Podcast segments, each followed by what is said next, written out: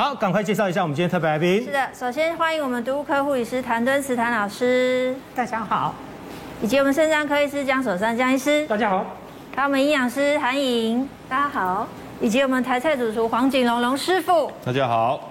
好，我们今天呢要好好来研究一下这个疫情哈。现在呢疫情越来越严重，而且呢这整个疫情的话呢可以说是延烧到整个亚洲哈，从上海、北京，然后呢还有到北韩，最近的一个新闻就是北韩哈。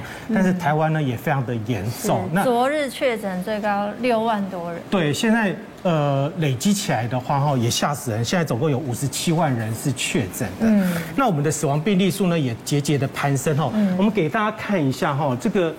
哎，现在有点麻烦哈，就是台湾的疫情呢，是不是要进入黑暗时期？那么，呃，陈时中部长呢也有特别提到哈，就是台湾正面临重大的转型期。另外一方面的话呢，就是英国的《每日电讯报》哈也特别讲到了哈，那台湾呢可能会面临大量死亡的可能性，这听起来是有点恐怖，很惊悚。而且现在坊间都在说，哎呀，不要害怕啊，其实得 Omicron 就像感冒一样，嗯，一下就没事了。真的是这样子吗？我真的不觉得这个观念是正确的耶。对，我们来请教一下江医师。其实哦，大家真的不能把这个 Omicron 看扁。嗯，你去看美国，美国现在死了一百万人嘛。嗯，那他最死最多的人是哪一封？你知道吧？不是 Delta。他的 Omicron 的死亡的人数胜过 Delta，嗯，那一波啊，第一个问题，你看别人会发生什么事，你就可以猜猜自己会发生什么事。第二个问题是我们台湾一开始也是这样子啊，我们上次的 Delta 有死那么多人吗？没有，你现在一天就已经十几例了哦，而且你这个十几例目前的死亡数是反映两个礼拜前的染疫人数哦。对，那这个两个礼拜来你的染疫人数增加了几倍啦？所以你等着就看着，就是它死亡人数就继续往上升高。嗯，哦，所以你如果拿现在的分母来除以死亡人数，你都觉得很好，重症就零点零零多少，对不对？死亡零点零零多少，可是你不要忘记，你这个叫做落后指标啦。嗯，死亡人数是严重的落后指标。嗯嗯，哦，不过当然我还是鼓励说各位观众朋友，其实真的也不用太恐惧到惊慌失措，因为。最终来讲哈，没有一波疫情可以把所有人都感染了。历史上没有发生过这样的传染病啊。再厉害的黑死病、一波拉都一样，SARS 也一样，它终会只会感染超过趴、你找趴，一波就这样而已。嗯，所以你最终有八十 percent 人事上在这一波里面你是不会被感染的。所以你最重要还是要顾好自己的免疫力嘛，对不对？现在也看起来疫苗的边际效应递减中嘛，不是没效，从两剂哎。防护力很好啊，紧接着就开始三剂就开始递减，啊，第四剂甚至递减到连抗体生出来上扬的时间只有一个礼拜，好，所以最终你还是要靠你的抵抗力，而这个抵抗力并不是很虚无缥缈的问题哦。对，之前国外的研究就发现说，你单就把自己吃健康一点的，你的重症率就可以降低一半哦。嗯，这是在国外很出名的期刊上写过的事情。嗯，而且我后来自己想一想哦，其实你想想看，你可以让八十 percent 的病人免疫。不不让疫情侵犯到不会染疫的话，显然这个东西不是特效药造成的嘛？以八十 percent 嘛，疫情开开始你一波也只有二十 percent 感染啊，所以这个八十 percent 的抵抗力是一直存在的，所以代表它也不是来自疫苗，也不是来自特效药，来自什么？事实上，你现在看很多回顾型的文章，你看你日常过很多东西可以帮助你提升你免疫力，避免你染疫，比如说维生素 D、益生菌。蜂蜜，嗯，甚至蜂胶、鱼油，它有一连串的东西，而且这些东西你可以想见，这个东西是在我们日常生活中常常碰到的哦。嗯，我们的总人口里面，事实上有很多一部分人是一直覆盖在这些有益的食物之下。嗯，那大概会有一些人因为工作忙或什么原因，哎，他移出了这个保护食物的防护圈之后被染疫。嗯，我个人目前对这个疫情的看法是这个样子，所以事实上你还是可以努力的保护自己，嗯，保护你的家人。而不是说哦，因为反正已经到做事了，我就放给他，让他染疫。其实这个想法是很危险的。我知道有些网红在这样讲，甚至于对疫情开始的时候，美国人开过这个染疫派对啊，就我染疫，我把朋友找来让大家一起染疫啊，就死了一堆人，你知道吗？哦，所以这个事情真是很好笑的事情。这这是不是所谓的所谓的这个所谓的自然呃自然抵抗力？没有，他就希望他自然染疫，然后形成自然抵抗力嘛。可是。更糟糕的是，Omicron 这个病毒现在新的研究看起来它不太形成自然免疫力了。嗯，它形成免疫力很有限，很短。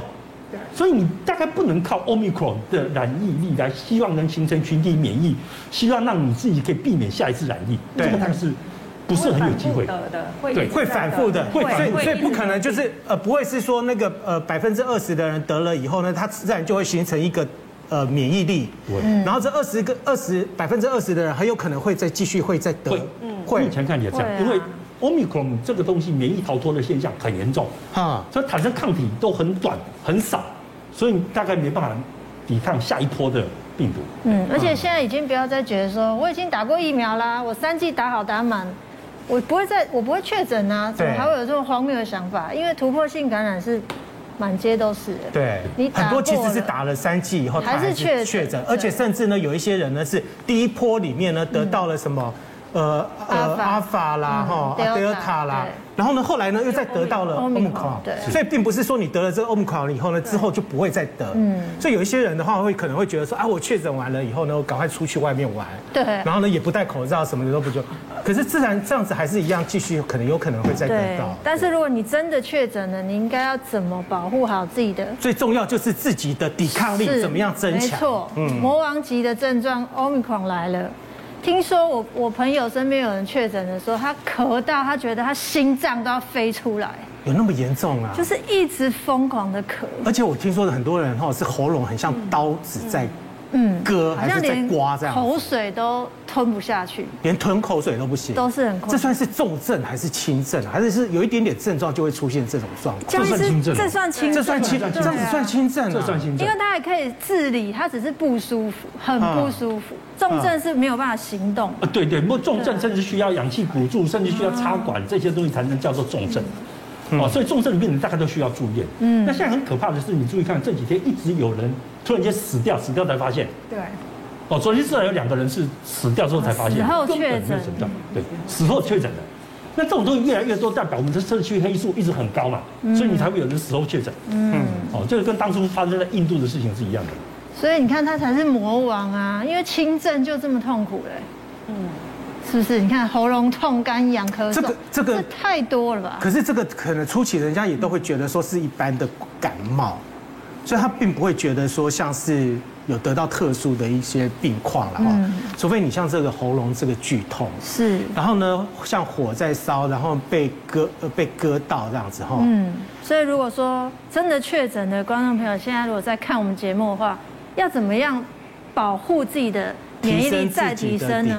韩颖他们应该补充什么营养素？我们来跟大家分享。如果身边有朋友确诊，请你一定要分享给他。确诊的必补五大营养素。首先，第一个是优质蛋白质。其实蛋白质提供我们身体大量的免疫球蛋白合成。刚讲，如果有人喉咙痛啊，一直在咳嗽，他吃不下，哇，你只有喝水，没有吃任何的营养，反而身体是没有办法修复的。所以呼吁大家一定要补优质的蛋白质，各种的豆浆啊、毛豆啊、豆腐啊、乳制品等等的啊。你不会拉肚子，乳制品可以，但如果你有合并落晒拉肚子的话，我们就不建议哈。那另外四个维生素一定要记得，就是维生素 A、C、D、E。这四个是非常需要补充，因为维生素 A 呢可以保护我们的上皮黏膜细胞哈，避免这些病毒的再侵入，然后你可以修复。所以维生素 A 大家记得就是红色的蔬果，红萝卜啊、红椒啊、南瓜、地瓜这种淀粉的好的淀粉食物，所以你可以煮一点南瓜地瓜粥。如果吞不下，这都是好的选择哈。那在维生素 C 大量的蔬果，奇异果啊这些比较软嫩的凤梨啊比较软嫩都可以来补充一点。那当然维生素 D 的话，晒干的黑木耳一定要晒干哦。因为晒干有日照，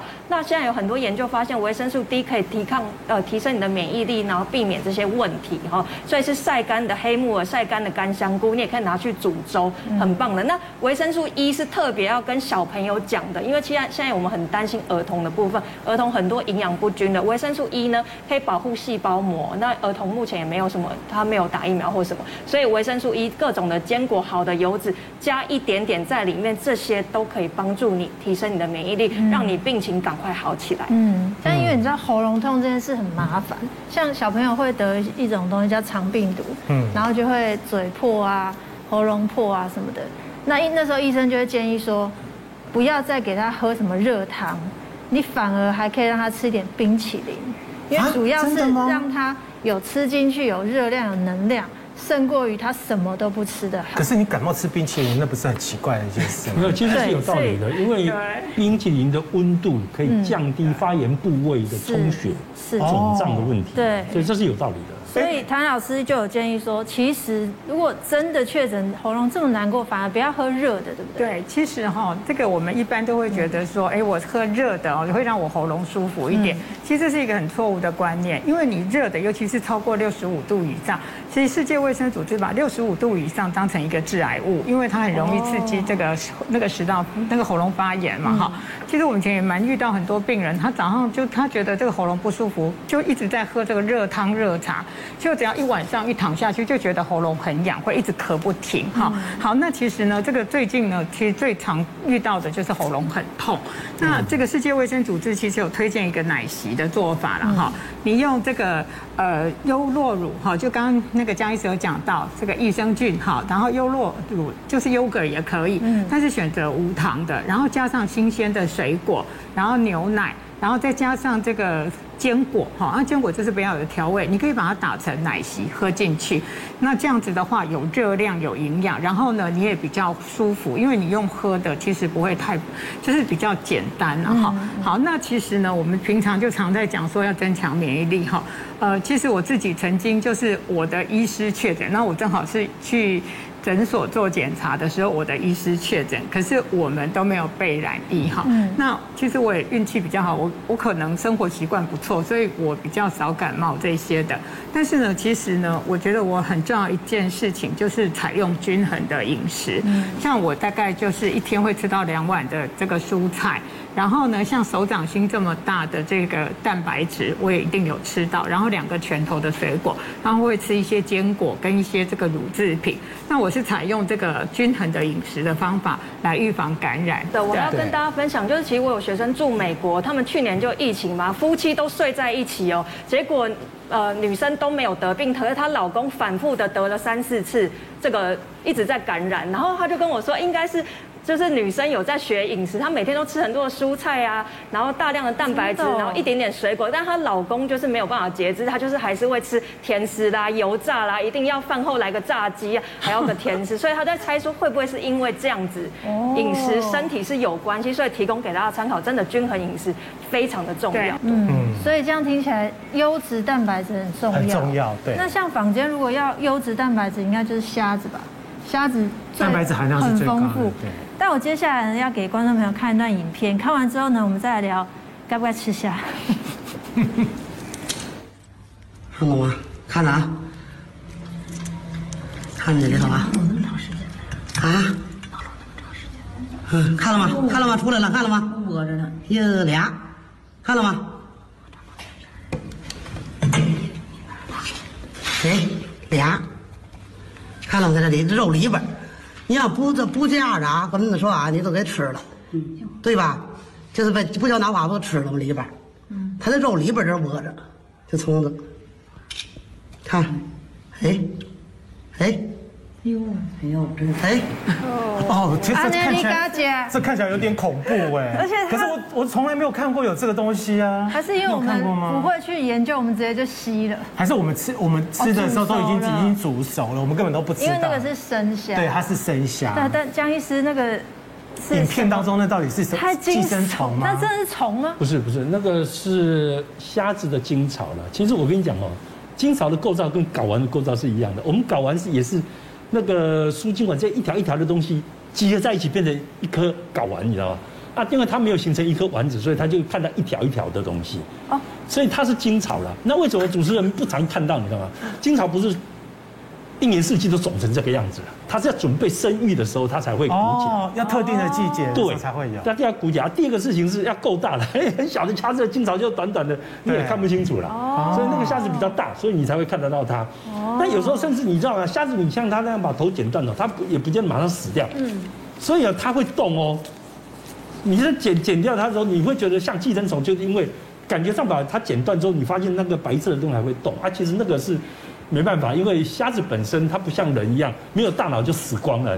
嗯，它事实上它这个白术是从死而不僵啊，它还是会动来动去的哈。嗯，那这个是完全无害的，它本来事实上你煮熟还可以吃掉它，你知道吗？就跟你吃鸡蛋一样啊。嗯，所以其实煮熟就比较没有安全的疑虑。对。哦，那虾子跟维生素 C 一起吃会中毒哦？哦，不会，这个这个是一个误解哈。我不能否认说任何的海产。常常会有一定量的砷。嗯。不过两件事情呢，第一个哈，呃，海产里面的砷绝大多数大概十比一，大概都是有机砷的。嗯。它无机砷偏低啊啊，当然有少数研究在我们呃内陆养殖的哦，那个砷无机砷会到一半哦。不过 anyhow，即使它有无机砷，碰到这个所谓的维生素 C，理论上化学反应我可以让它形成砒霜，可是你不要忘记，化学反应的形成要有两件事情，第一个要反应温度了，第二个有催化剂啊。嗯，那刚好在人体体内这两个东西都没有。嗯，所以事实上我查过文献呢，没有人在人呃动物的体内哈，只单凭含有的那个少量的砷，再加上维生素 C。就可以在体内合成砒霜的，事实上是没看过这个这样的研究，所以所以这个是错误，这是错误，没有没有这样子的一个说法。对，因为反应条件不够，你没有反应温度，没有催化剂，你反应就没办法进行。可是我记得之前好像有听过有砷中毒，对不对？对，其实砷好像是已经讲过有有机跟无机砷哈。那其实虾子它的这个有机无毒，无机有毒啦。哈。那其实这个谣言很久了。那也曾经有毒物科医师曾经算过，除非你一餐吃到五十公斤的虾子，否则其实要中毒也是不可能的。但是坦白讲，你一餐怎么可能吃到五十公斤的虾子？你可能一个月都吃不到这么多哈。那其实这个海鲜哈，因为生的检测哈，要分有机无机的话非常贵哈，所以呢，一般都是验那个总砷量。以前我们曾经遇到有一个案例哈，他们家全家去体检。然后呢，全家人的身都很高，但是只有太太的身是低的。那他们就怀疑说，哎，这样子是你煮饭的，是不是你给我们下毒？好，就原来呢，他们家都喜欢吃一些什么海鲜酱油啦，什么什么海鲜的香松啦，海就是那个什么呃海藻啊这一类的东西哈。那他太太就是因为他是嫁进来，他饮食习惯跟他们不一样，他并不喜欢吃这一些，所以他就吃得少。结果呢，他们就来挂毒物科门诊，然后就说：“哎，我们怀疑被下毒。”那林医师就跟他们讲说：“你们现在开始暂时有很多东西，就是海制海鲜制品先不要吃，然后之后再来抽血验，好，就是再来验尿哈。就我发现都正常，所以呢，有时候升高的话还要再去。”进一步的去查一下。那如果吃虾的话，会有什么禁忌呢？还嗯嗯，其实现在坊间有很多什么什么吃虾不能跟南瓜一起吃啊，什么影响钙吸收。对。然后还有好像很多吃有的没有都说不行。其实我建议大家，我们现在其实不是像看古代农农民令那么多禁忌，其实你适量安全的吃是没关系的。就像我们建议你吃虾子的话，一次大概吃四只，但是如果你一次要吃好几斤，那当然会有一些胆固醇过高啦。心血管疾病的风险，那当然有些人说吃了虾搭配水果会有胃不舒服的状况，那是因为虾里面有大量的钙质，然后水果有部分有些鞣酸，所以两个你一起吃的时候结合，造成你的胃部不适啊、呕吐。但如果你这有这样的状况，你就记得隔两个小时再吃水果。身边朋友其实就有两派，拿到虾会吸虾头的是一派，会另外那个虾头会不吃的，只是身体的是一派。那你吃虾子？到底要不要自己剥虾壳？哦，怎么有这种说法吗？啊，大大 S 不是这样子讲吗？哦，是这，因为都是我老公帮我剥的。